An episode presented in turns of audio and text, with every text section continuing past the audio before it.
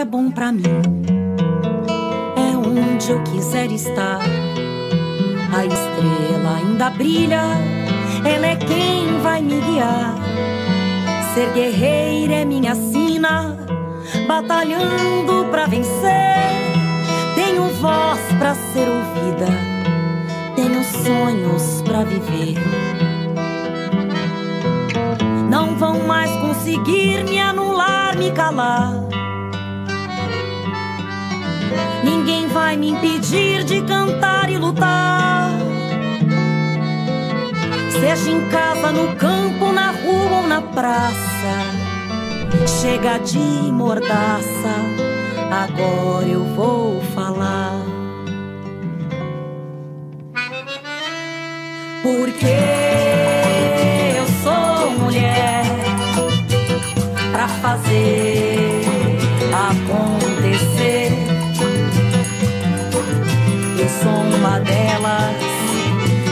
Elas por elas, ocupando os espaços de poder. Nesta semana, o TV Elas por Elas Formação vai falar sobre a série de medidas e políticas públicas anunciadas pelo governo federal e voltadas para a igualdade de direitos das mulheres. Na aula de hoje, a secretária nacional de enfrentamento à violência contra mulheres, Denise Motadal, fala sobre as políticas públicas que foram apresentadas pelo governo para as mulheres. Eu sou Denise Motadal, secretária nacional de enfrentamento à violência contra mulheres do Ministério das Mulheres.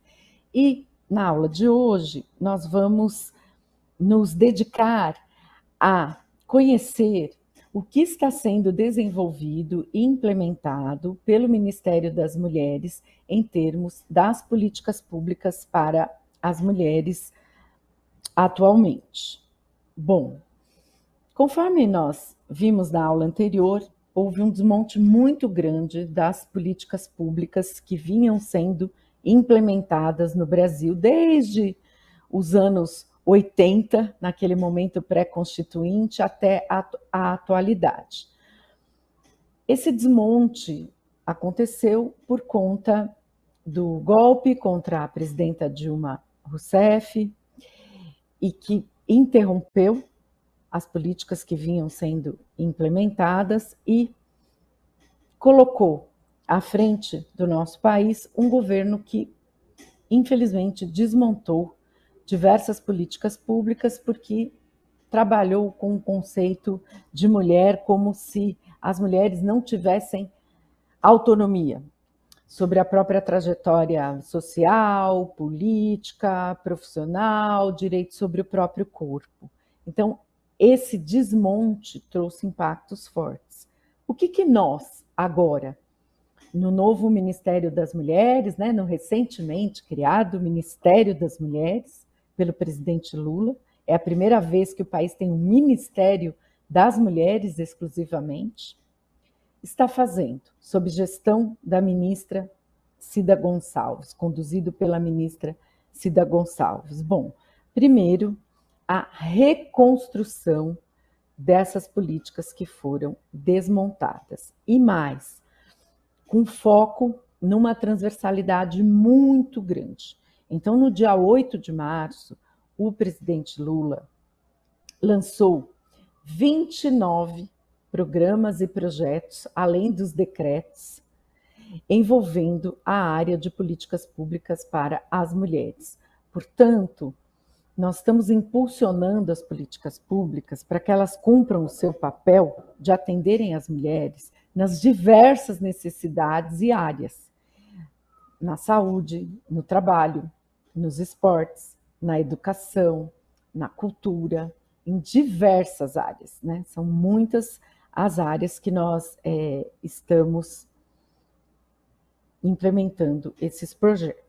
Vou falar um pouquinho desses projetos, né? Agora é, no início, para depois é, voltar o foco para as políticas públicas para as mulheres na área do enfrentamento à violência, porque é muito importante que esse conjunto de iniciativas do governo tenha é, divulgação. Bom, na área do trabalho, falando um pouquinho da área do trabalho, quem coordena essa área é a Secretaria de autonomia econômica, coordenada pela Rosane Silva, mas falando pontualmente da importância desses projetos, dessas iniciativas. O presidente Lula enviou para o Congresso Nacional o pedido de ratificação da Convenção 190 da OIT. Essa convenção trata da prevenção, apuração e coibição do assédio sexual no mundo do trabalho. Ter sido vítimas de abordagens inadequadas, de pressões para que se relacionassem sexualmente com seus gestores ou empregadores em troca de formação profissional, ascensão profissional, é, novos cargos, é, e isso precisa ser barrado. E uma reivindicação forte de todas as centrais sindicais do país entregues para o então candidato Luiz Inácio Lula da Silva reivindicava a ratificação dessa convenção pelo Brasil. Então, essa foi uma iniciativa importante no mundo do trabalho. Além disso, o presidente Lula enviou para o Congresso Nacional um projeto de lei da obrigatoriedade, obrigatoriedade da igualdade salarial entre homens e mulheres no mundo do trabalho.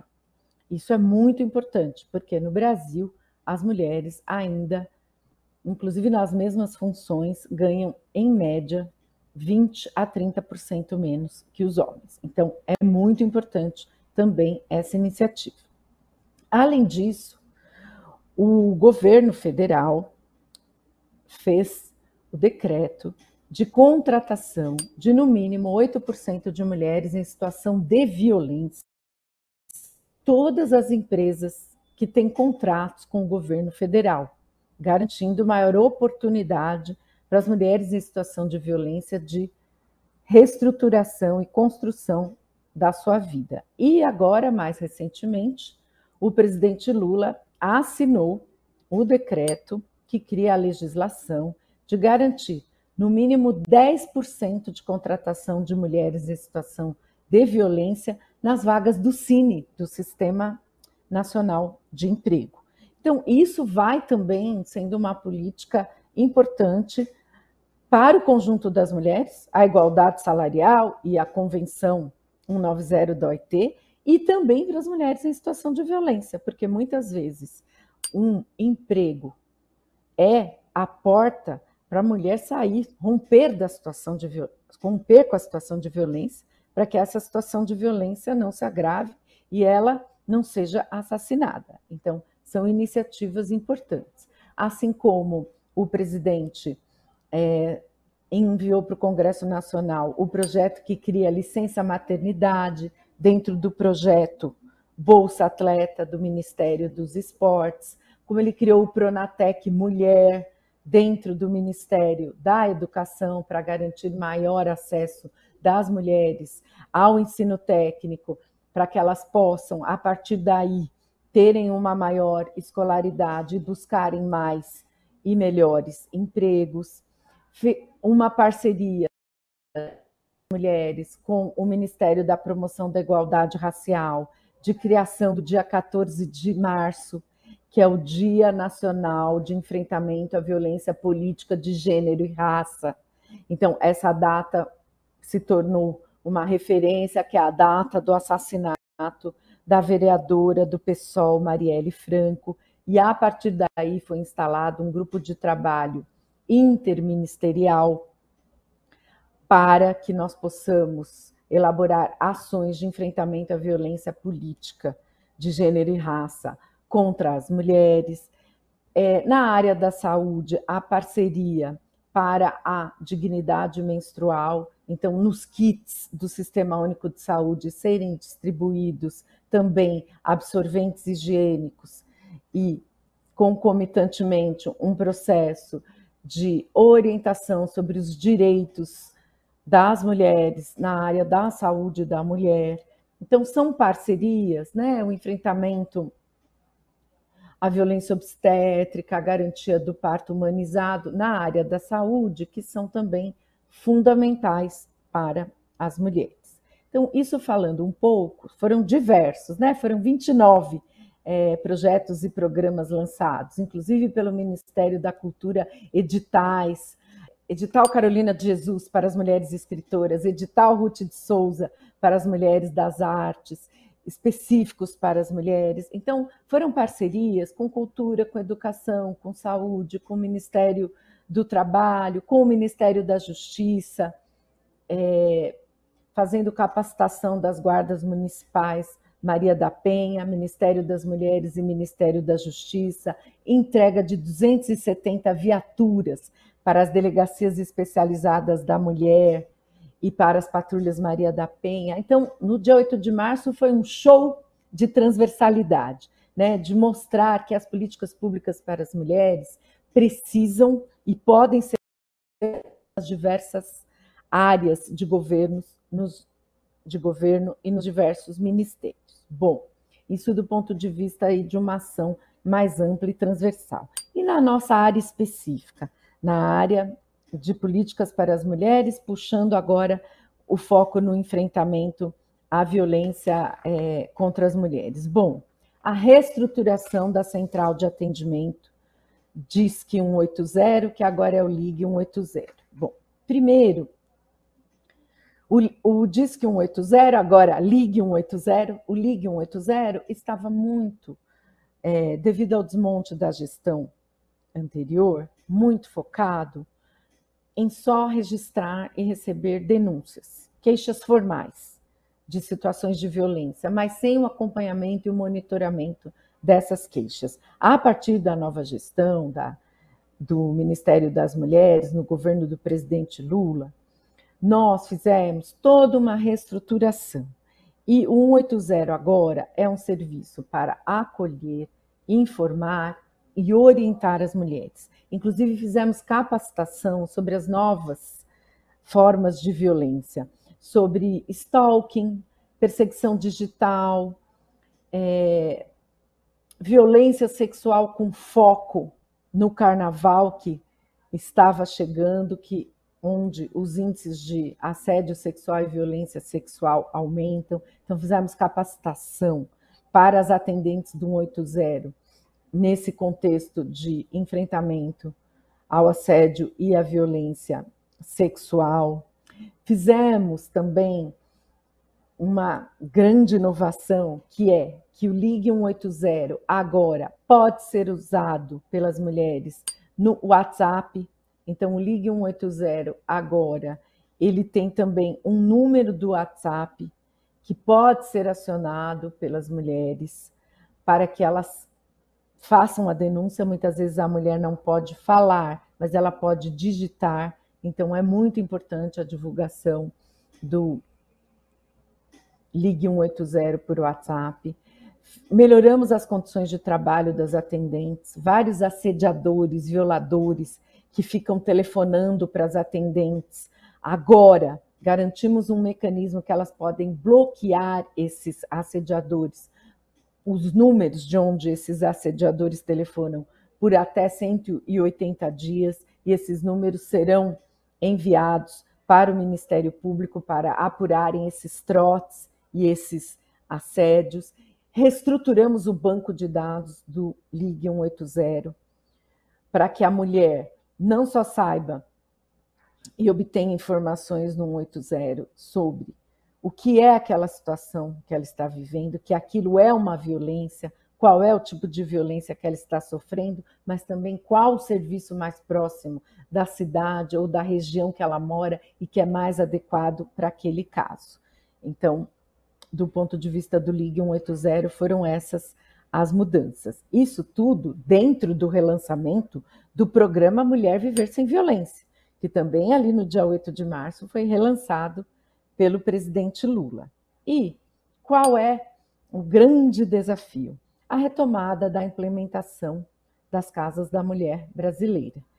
O grande desafio do programa Mulher Viver Sem Violência é a retomada da implantação das casas da mulher brasileira em parceria com o Ministério da Justiça, nós lançamos a construção de mais 40 novas casas da mulher brasileira. Então, nas capitais está garantida a construção de uma casa da mulher brasileira em cada capital, lembrando que nós só temos sete casas hoje, devido à interrupção do programa. Então, essa retomada prevê a garantia da implementação das casas da mulher brasileira em todas as capitais e mais 40 casas.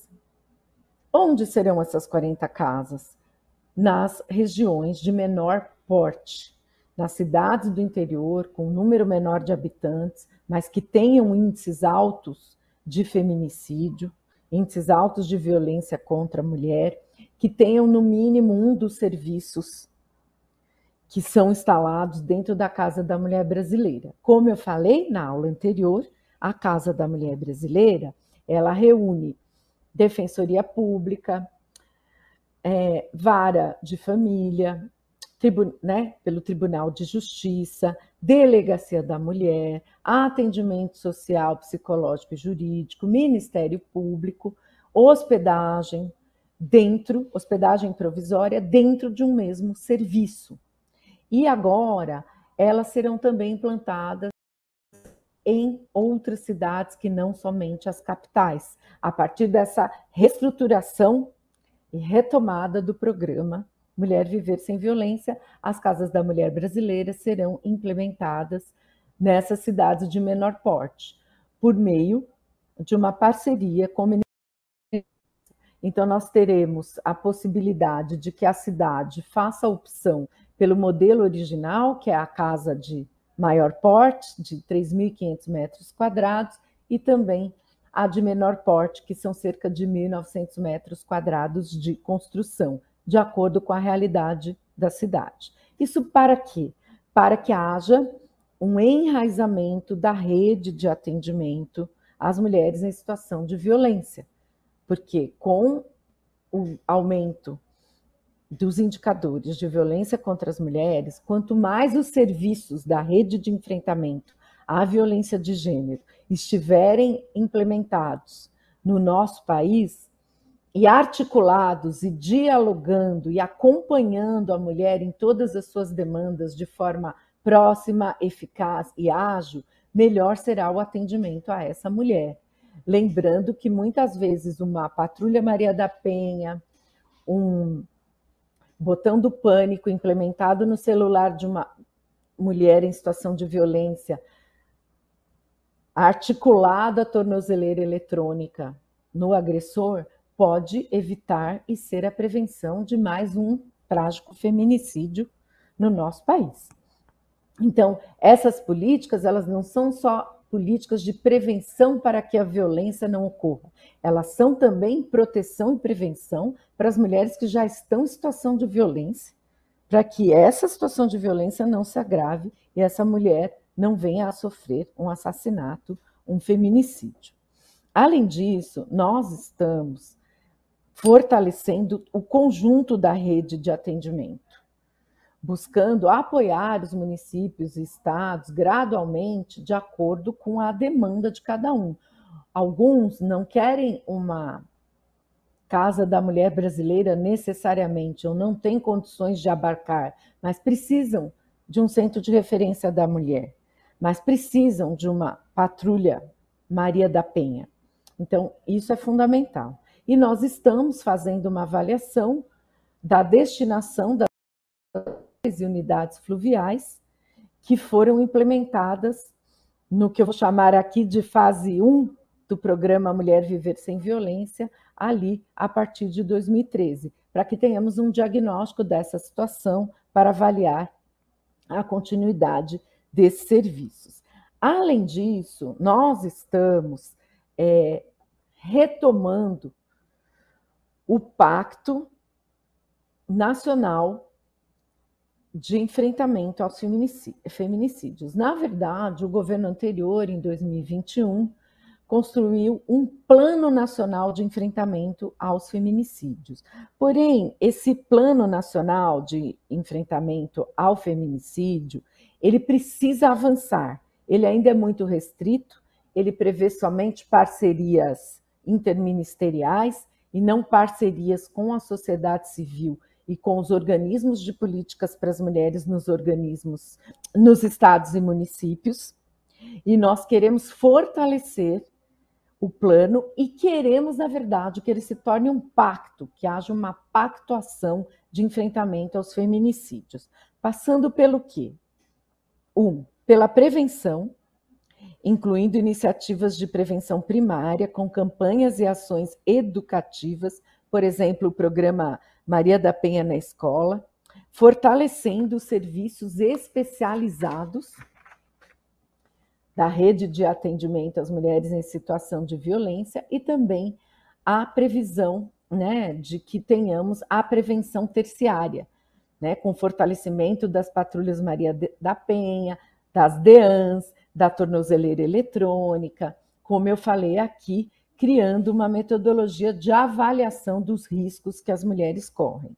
Também o combate à violência com a implementação dos protocolos estaduais de enfrentamento ao feminicídio, com base nas diretrizes para investigar, processar e julgar as mortes violentas de mulheres. Então, as diretrizes foram construídas no governo anterior. Agora a gente precisa a implementação dos protocolos estaduais de enfrentamento ao feminicídio, a assistência às mulheres vítimas e sobreviventes de feminicídio, o apoio aos órfãos do feminicídio, a garantia de direitos, que inclui o acesso à justiça e à informação, quais são os procedimentos a que essa mulher tem direito, garantidos pela justiça para se proteger, assim como a inclusão digital de mulheres, e a produção de dados e informações qualificados e acessíveis sobre violência contra as mulheres,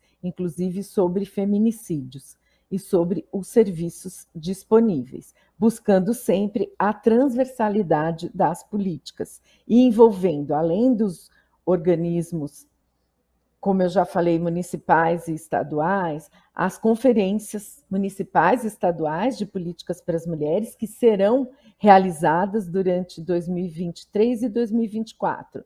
As municipais e estaduais em 2023 e a nacional será realizada em 2024 fazendo também parcerias com o Conselho Nacional de Justiça, o Conselho Nacional do Ministério Público, o Conselho Nacional de Defensoras e Defensores Públicos e o Congresso Nacional, os e as parlamentares é, do Congresso Nacional, porque é necessário uma ação muito complexa para enfrentamento ao feminicídio. Lembrando que a nossa política de enfrentamento ao feminicídio passa por além do fortalecimento de todas essas ações e serviços que eu falei aqui, de uma jornada muito forte, a nossa ministra Cida Gonçalves tem chamado de marcha, uma marcha contra a misoginia para mudar a cultura machista e patriarcal no nosso país. A cultura de ódio que nós herdamos tem afetado principalmente as mulheres. Agora também estamos vendo essa cultura do ódio afetando as escolas, assassinato de crianças. Então, isso precisa ser desmontado, isso precisa ser enfrentado. Nós não podemos mais conviver com isso. Isso passa por mudança de mentalidade, pelo debate da igualdade entre homens e mulheres, pelo debate da equidade de gênero nas escolas, nas universidades, nos espaços culturais. A sociedade precisa se dedicar a essa causa, porque não haverá serviços de atendimento às mulheres em situação de violência suficientes e nem penitenciárias suficientes para é, encarcerar os agressores, se nós não mudarmos a mentalidade. Então, essa mudança de cultura, onde nós possamos ver as mulheres com igualdade, com respeito entre homens e mulheres, entre meninos e meninas, numa sociedade mais saudável, mais humanizada, mais plural, onde as diversidades possam conviver é, num ambiente de respeito, é fundamental, porque são muitos já os serviços e as políticas implementadas. Portanto, além dessas ações efetivas para acolher, para atender as mulheres em situação de violência nos serviços e para apurar e punir os agressores e para apurar e punir os assassinos, autores de feminicídios, nós precisamos, com muito empenho, com muita força, somar os diversos setores da sociedade, governo, movimentos sociais, Ministério Público, parlamento, defensorias, ouvidorias, num esforço muito grande de mudança da cultura, de subjugação, de subordinação da mulher e que, portanto, leva a crer de que as mulheres, de que as vidas das mulheres valem menos do que as outras vidas. Então, essa jornada contra a misoginia, passando por debates nas assembleias legislativas, nas câmaras municipais e com programas transversais que atinjam os currículos escolares, os currículos das universidades, é fundamental. E, indo, indo para a conclusão, é importante nós é, registrarmos que nós estamos trabalhando quando nós falamos em políticas públicas para as mulheres, é, e nos perguntam aqui no Ministério, ah, mas qual o conceito de mulher que o Ministério das Mulheres está trabalhando? Bom, o conceito de mulher que nós estamos trabalhando neste ministério é o conceito que leva em conta a diversidade das mulheres.